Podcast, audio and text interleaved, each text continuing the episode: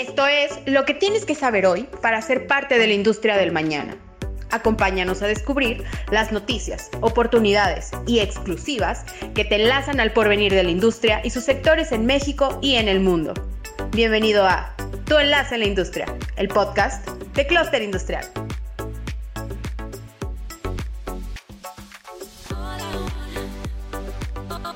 ¿Qué tal a todos nuestros amigos que nos acompañan el día de hoy en nuestro enlace en la industria? Un podcast que ya cumplimos dos años de estar al aire. Muchas gracias, su servidor Rolando Alanís, presidente de la industria automotriz del, de aquí del estado de Guanajuato. Alfredo Arzola, muchas gracias Alfredo por estar con nosotros, director del clúster automotriz. Un gusto, muy buenos días a todos. Encantado de estar aquí en el podcast.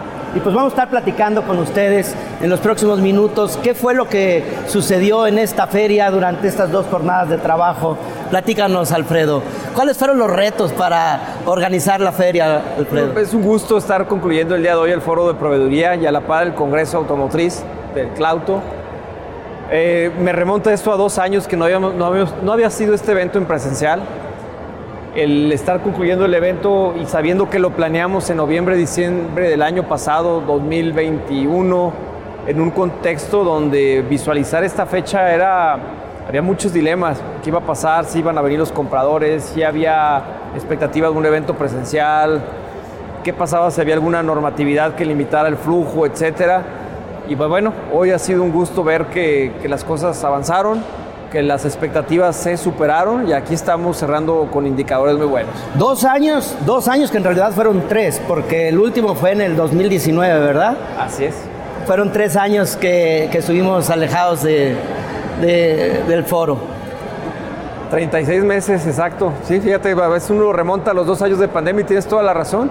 El evento fue en el último año, en octubre del 2019 pasaron prácticamente 36. Un foro que fue, que es nuestra novena, novena emisión y, y, que ha ido cambiando poco a poco. Yo, algo que me llama mucho la atención de lo que se dio con este foro es de que más, más que una exposición es un networking. Platícanos, ¿cómo, sí, ¿cómo nace la idea del networking? No es una expo, este es un evento que, que busca enlazar compradores con proveedores. Nos remontamos a la historia de este evento por un lado el comprador que decía es que no, no me recibe, me quedo en la puerta con el guardia de seguridad. Sí, Jaime Baños nos platicó, sí. Muchos platican esa historia y al día de hoy sigue no, no, es, no es fácil acceder a los compradores.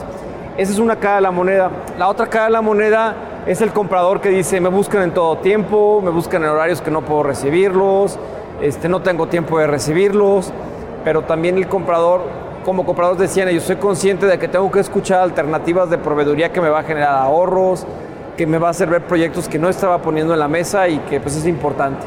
Entonces se llega a conceptualizar este evento como un, una fecha donde los compradores dicen, yo ahí quiero estar, mando a mi equipo, quiero que vayan por opciones de, de, innovación, de ahorro, y pues mandan, hay empresas que aquí mandan grupos de 10 compradores con diferentes especialidades a sondear, a ver, a contactar, a hacer leads. Y por otro lado el proveedor sediento de tener muchas citas, de contactar tendencia, de ver cómo está cambiando el mercado, de conocer competencia, no solo de Guanajuato, sino regional. El evento ya es internacional. Sí, vemos, el más importante de Latinoamérica, ¿verdad? Exactamente, vemos empresas que vienen de, por supuesto, de los estados aledaños, pero también vienen de otros países.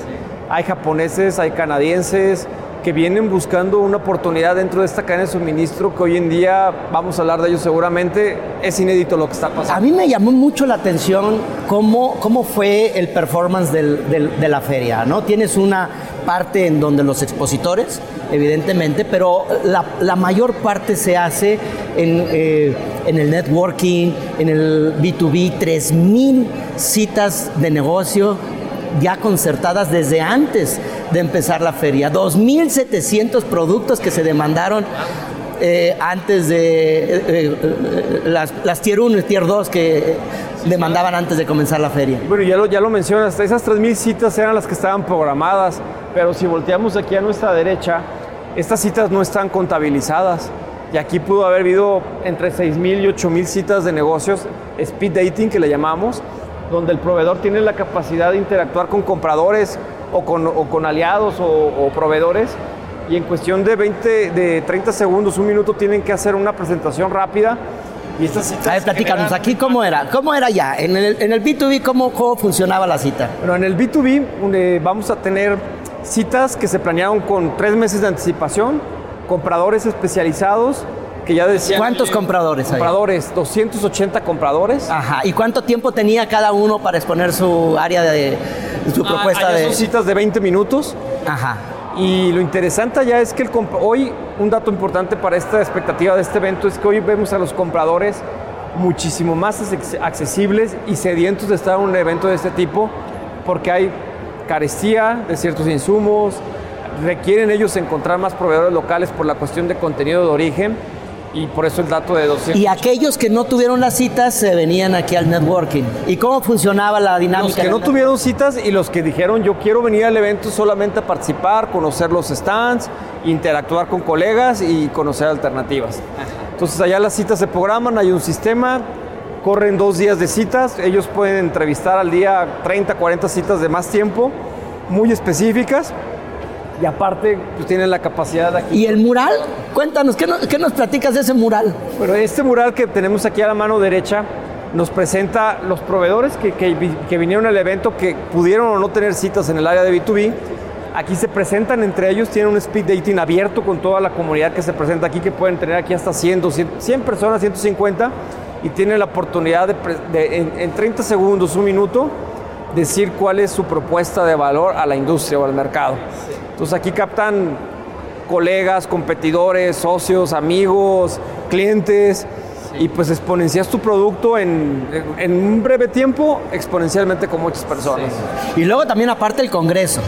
Y en- eh, me refiero a las conferencias. ¿Cuáles fueron el perfil de las, de las conferencias que Que tuvimos? el Congreso de, de automotriz en este año significa tendencia. Por un lado estamos viendo el tema de digital- digitalización, cómo nos está afectando a la, cómo nos está impactando, mejor dicho, a todo nuestro día al día, pero también en la industria, en cómo vendemos, cómo atendemos al cliente. Alguien puede decir, no, yo soy industrial, a mí no me impacta. Por supuesto que nos está impactando. Hoy en día el audaz, el rápido, el cómo llegas a los compradores a través de herramientas, cómo te presentas, cómo utilizas estas herramientas, son líneas estratégicas para potencializar lo- las fortalezas que ya tienen las empresas. Esto no sustituye lo que ya las empresas hacen bien, el trato directo, la atención, la calidad.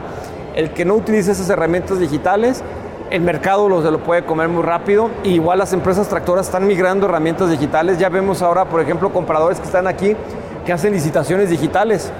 Entonces, pues ya tienes que participar en la herramienta, tienes que subir tus datos. Hay muy poca interacción a veces entre, entre cliente y proveedor de manera física. Y esas herramientas nos hacen pensar de manera diferente. ¿Y quién está atrás de todo esto? Los comités. Platícanos de los comités, cómo se fue diseñando, cómo, cómo se hace esa interacción. ¿Quién está detrás? Primeramente, el, el clúster es una comunidad. Es una comunidad que colabora, es una comunidad donde se integra gobierno, instituciones académicas y principalmente las empresas del sector automotriz, compuesta por grandes tractoras que han llegado a lo largo de los años aquí al Estado, pero también un grupo, una comunidad de proveedores. Esta, este es uno- el sistema que interactúa detrás de este evento y por supuesto el equipo operativo del clúster y instituciones de gobierno como es sede Psicofose. Es un, es un proyecto que es complejo porque al final todos aportan a, un objetivo que es la capacidad de interactuar hoy en día compradores y proveedores. Interactúa gente de gobierno, interactúa gente de academias, de otros clústeres, clúster de- de- del Estado, clúster de otros, de otros estados y todos en ese sentido de que hoy en día cada visitante que esté aquí en el evento tenga la capacidad de interactuar. Lo más común en el evento es la interacción de tarjetas. Tanto compradores como proveedores vienen en ese sentido de compartir, de dar tiempo. Y pues es, es lo más normal. En otros eventos donde es puro expo, aquí la diferencia, pues es más, vas al stand, vas a ver qué hay. Aquí lo, lo cotidiano es el lead, la apertura, inclusive en el área de comida, que parecía algo que... Ah, que sí, también la comida. Tuvimos eh, dinámicas en la comida, claro. El área de comida se convierte también en un networking. Por supuesto, es más, más light el asunto porque están los compradores, están los proveedores y hacemos que entre socialicen. Alguien diría, oye, pero no lo hacen de manera natural. No. ¿Por qué? Porque pues tenemos los celulares, tenemos los compromisos del trabajo y al final estamos conectados hoy en día con nuestras familias y con nuestro trabajo. Y si, no, y si estos eventos no se dan o las actividades que aquí parecían simples, la gente no, no socializa de manera natural o le cuesta más.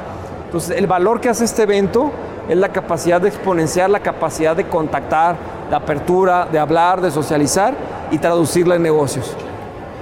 Déjenme decirles de que para mí es un gran honor como presidente del clúster automotriz el poder participar con este equipo de trabajo. Ustedes acaban de escuchar a Alfredo Arzola, quien es el director del clúster automotriz, pero que a su vez representa a un equipo de más de 15 personas que estuvieron trabajando para que esto sea un, un éxito.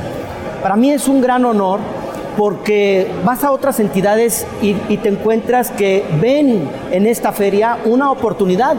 Varios estados están participando aquí, varios municipios se, sumaron a ello, porque existen cambios geopolíticos que, están, que nos están... Eh, personas que lo ven como una amenaza, pero realmente es una enorme oportunidad. Vamos a hablar de tres de ellos. El primero, diría yo, es en la parte geopolítica, es los cambios en el tema de energía. ¿Qué es lo que está pasando en Europa? Lamentablemente, esa, esa adversidad, y lo digo con esas palabras, lamentablemente esa adversidad, pues al final se traduce en una oportunidad para las empresas de México, en el sector, en todos los sectores, hablemos del sector automotriz. Por otro lado, tenemos cambios en la cadena de suministro. Tenemos a un, eh, a un mercado en donde el 87% de nuestra producción va hacia los Estados Unidos y que está luchando por temas geopolíticos en donde voltea en algo que se llama el nearshoring. Y eso es la enorme oportunidad, buscar esos proveedores que están junto a, su frontera. Y en un tercer eh, tema, diría yo, el TEMEC. Reglas de origen en donde hay un 75% de grado de integración que debemos de cumplir. Hoy la cadena de suministro en México, diría yo, en algunos, en algunas eh, OEMs pudiera ser un reto no tan complicado de dos o tres puntos porcentuales, pero a otras no. Para otras son a lo mejor 5 o 10 puntos porcentuales los que tienen que avanzar para llegar a ese grado de integración de meta. Y destacar, Rolando, que la cadena de suministro no solamente son autopartes. Mucha gente del público cuando hablan de un evento automotriz se imaginan amortiguadores, llantas, aceite. Y la realidad es que hoy vemos que las, las empresas tractoras, la industria automotriz, por supuesto, consume todos estos insumos directos para el vehículo, pero hay una necesidad amplísima que requiere la planta para operar y sus trabajadores para estar todos los días día al día. Agua, insumos, uniforme, botas para el trabajador, alimentos. La planta requiere aire, aire acondicionado, aire, aire, comprimido. ¿Servicios? Servicios que son innumerables, inclusive muchos inéditos que dicen, ¿de veras eso compran las empresas? Sí, eso compran. Me ha, tocado ver casos muy, muy interesantes aquí en el evento. De, de, productos que no, que alguien diría, oye, ¿de veras eso requiere la industria? Sí, así es. Agua, lo hemos visto, este, equipo muy sofisticado para, para ecologías o temas de reciclaje y demás. Entonces la innovación hoy en día está al, pie de todos estos servicios para hacer mejores a las empresas. Innovación. Ahorita tuvimos una conferencia de, este Marcus que nos habló con relación a la innovación. Muy interesante. ¿Qué nos platicas de ello? Bueno, Marcus Dantus todos lo conocemos previamente. Él es, actualmente él es el, el líder dentro de Shark Tank. Es una persona, un ícono en el país en el tema de tendencias negocios y sobre todo en, disrupción del mercado y productos que están haciendo un cambio importante a nivel global en resolver un problema. Eso nos lleva a conectarlo con el clúster. El clúster automotriz, una de sus principales funciones es resolver la problemática en común de sus socios o de la comunidad. Parte de esto es el foro. ¿Cómo hacemos que interactúen? Entonces, Marcus Dantus hoy nos hablaba de un concepto de cómo toda la era digital está impactándonos en nuestras vidas, en los cambios que estamos viviendo y cómo el proveedor tiene que enfocarse a, generar mayor valor agregado a través de esas herramientas.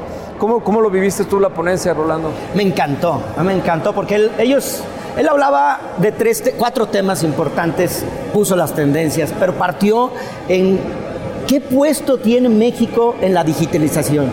Y eso es impresionante. O sea, a ver, saber que México pudiera estar en un cercano tercer lugar a nivel mundial en temas de digitalización, es, fue impactante ver ahí eh, cómo, cómo lo fue relacionando. Claro, claro, ¿no? Y, La realidad es que, no sé si te fijaste al inicio de la conferencia, Marcos nos dio un dato muy, muy, muy fuerte.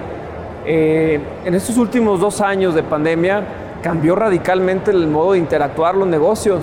Se habla mucho del Zoom, de cuestiones muy básicas, pero hoy en día quizás no somos tan conscientes de cómo estamos marcando la, humanidad y, el modo de interactuar, sobre todo estas generaciones jóvenes y nosotros implícitos, que a lo mejor no somos los más jóvenes actualmente en esta generación, vaya, de que los negocios van a cambiar radicalmente, la solución de problemas se ven desde otras perspectivas y que el medio, el tema digital llegó para quedarse y, el que no lo esté visualizando hoy en día como un tema de auge del día al día, pues se puede quedar muy rápido atrás. Hizo, hizo una analogía con relación a, a cómo está la inversión en el sector automotriz y las marcas más importantes en valor la producción es, era de eh, alrededor de 35 millones de autos de esas marcas más importantes versus una, una producción incipiente que tenía Tesla. Sin embargo, el valor de las acciones de Tesla su, muy superior al valor de, de las acciones de estas marcas. ¿no? Hablaba de un término, si lo recuerdas, percepción del valor. Ese es a donde voy, sí.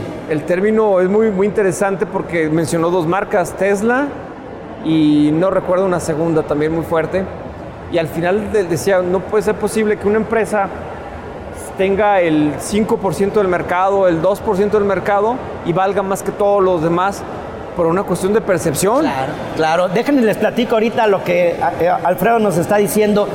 Si cuando vemos las, la numeraria a nivel mundial del auto eléctrico, pues al final el auto eléctrico no es más que un 3 o un 4% del total de autos que se venden hoy pero la cantidad de autos, cómo va a ir avanzando en los próximos cinco años, es, es enorme. En México se calcula que estaríamos produciendo para el 2024 eh, 400 mil autos eléctricos.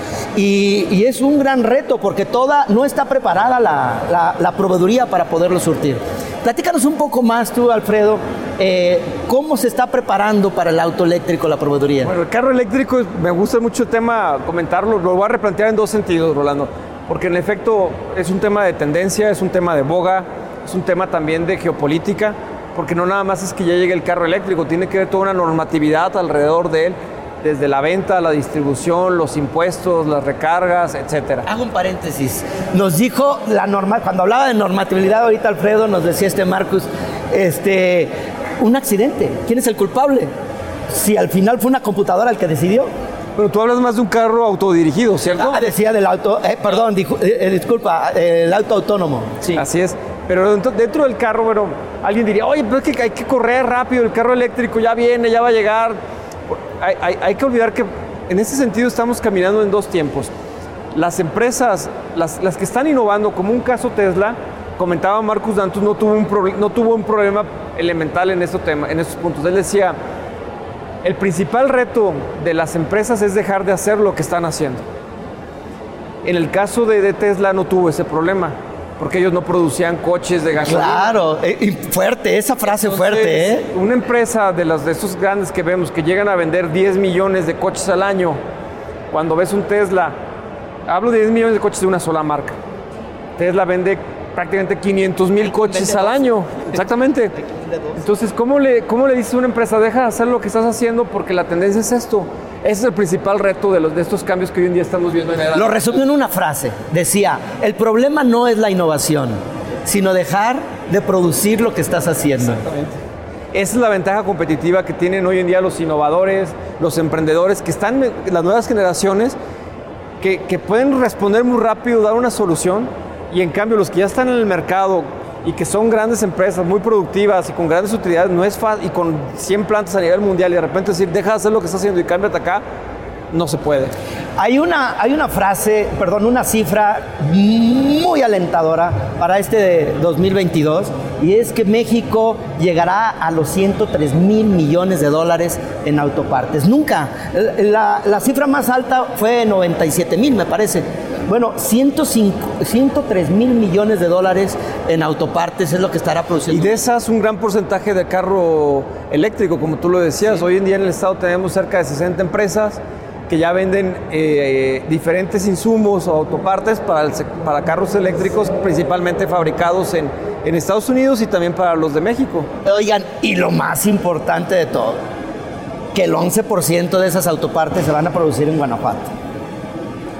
En efecto, poco se habla a veces cuando hablamos de automotriz, muchos piensan principalmente solo en el carro, pero la, potencia y el valor donde México, vamos a verlo destacar y que ya lo, lo está haciendo desde hace tres años, es que somos el principal proveedor de autopartes de Estados Unidos, donde ellos tienen más de 60 ensambladoras y las autopartes de México abastecen todo este mercado más el local y allí es donde inclusive hemos sustituido las importaciones de China que antes eran fuertes en Estados Unidos, hoy en día México tiene el, nivel 1. Bueno, recientemente se acaba de anunciar ese, ese apoyo de 7 mil dólares que el gobierno de los Estados Unidos da para los autos eh, del TEMEC. Platícanos. Fomentar la, la, adquisición de carros eléctricos, así es. Bueno, todo esto viene de una, una política de, disminuir las emisiones al medio ambiente.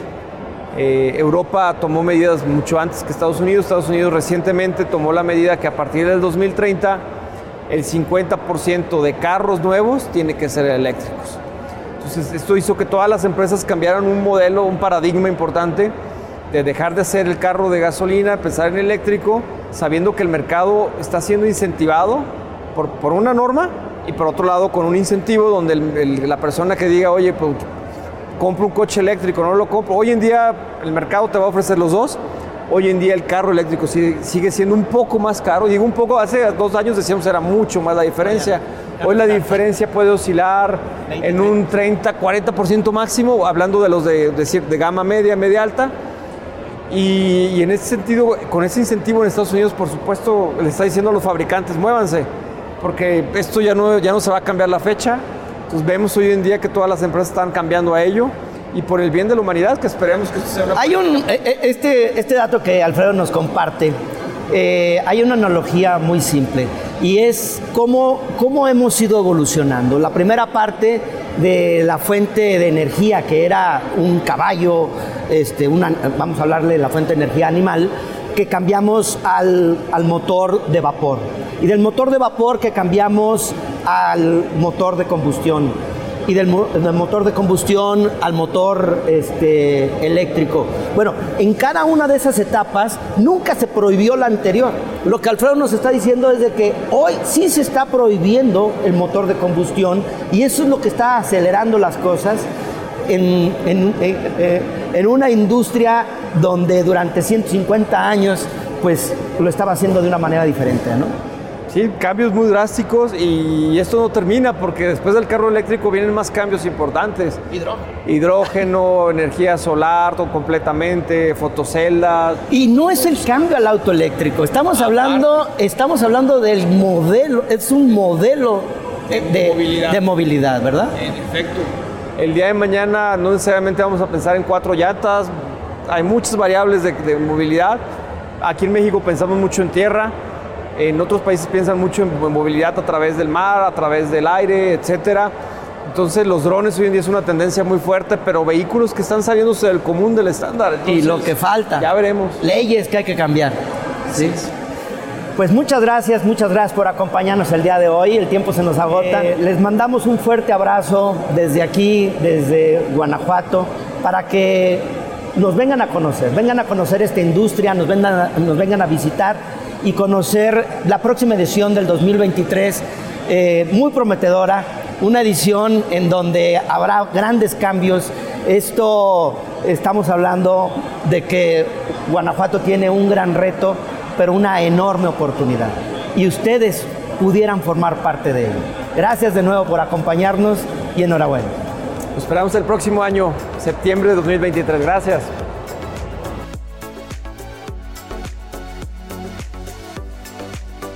Este fue tu enlace en la industria por Cluster Industrial.